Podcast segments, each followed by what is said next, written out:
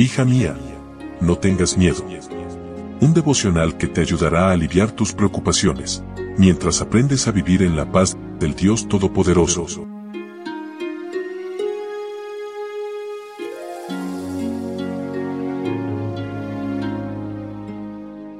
Hoy es jueves 8 de junio. Hola, hola, ¿cómo estás? Buen día, buen día. Mi nombre es Analía. Qué lindo saludarte una vez más y darte la bienvenida a nuestro devocional para damas. Hoy con el título Expresando la frustración.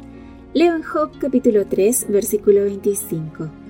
Todo lo que yo temía, lo que más miedo me causaba, ha caído sobre mí.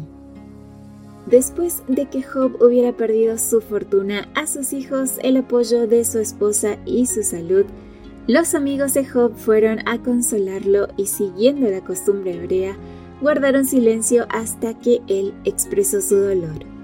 Debieron haberse quedado callados hasta el final en vez de explicar las razones de las pruebas. A veces las palabras, por muy espirituales que sean, son menos empáticas que la compañía silenciosa y tierna.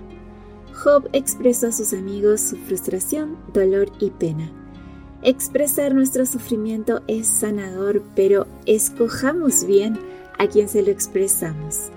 Sus amigos creían que la ley de causa y efecto se aplicaba a todas las personas y en todas las circunstancias. A la gente buena le deben ocurrir cosas buenas y a la gente mala solo cosas malas.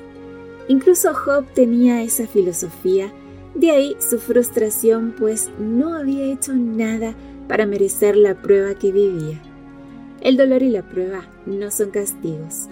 Podrían servir para prepararnos para ayudar a otros que vivan la misma experiencia. A veces son ataques directos de Satanás, otras veces no sabemos la razón. Es mejor dedicarnos a conocer a Dios que a indagar la razón de lo que nos sucede. La queja de Job ante sus amigos no cambiaba las circunstancias, pero le ayudaba a desahogar su pena. Les confesó que aún la muerte hubiese sido mejor que su sufrimiento. Estaba perdiendo el propósito de su vida.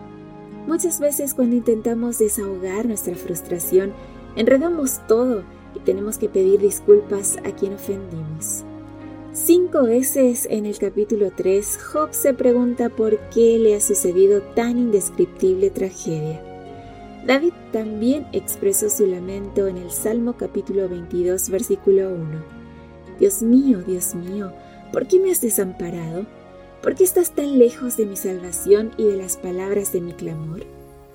Hasta Jesús lo manifestó en Mateo capítulo 27, versículo 46. Dios mío, Dios mío, ¿por qué me has desamparado? De modo que no es dañino expresar el dolor, el sufrimiento o la frustración. Amiga, si hoy estás enfrentando una pérdida, una tragedia u otra circunstancia adversa, únete al salmista y di, estoy agotado y agobiado, mi corazón gime desesperado. Señor, tú conoces mis anhelos tú oyes todo suspiro mío. Pueblos todos confíen siempre en Dios, vacíen delante de Él su corazón. Dios es nuestro refugio. Una preciosa meditación la de esta mañana, querida amiga. Gracias una vez más por tu compañía. Yo te espero mañana, primero Dios, aquí en nuestro devocional para damas. Bendiciones. Gracias por acompañarnos. Te recordamos que nos encontramos en redes sociales. Estamos en Facebook, Twitter e Instagram como Ministerio Evangelike. También puedes visitar nuestro sitio web www.evangelike.com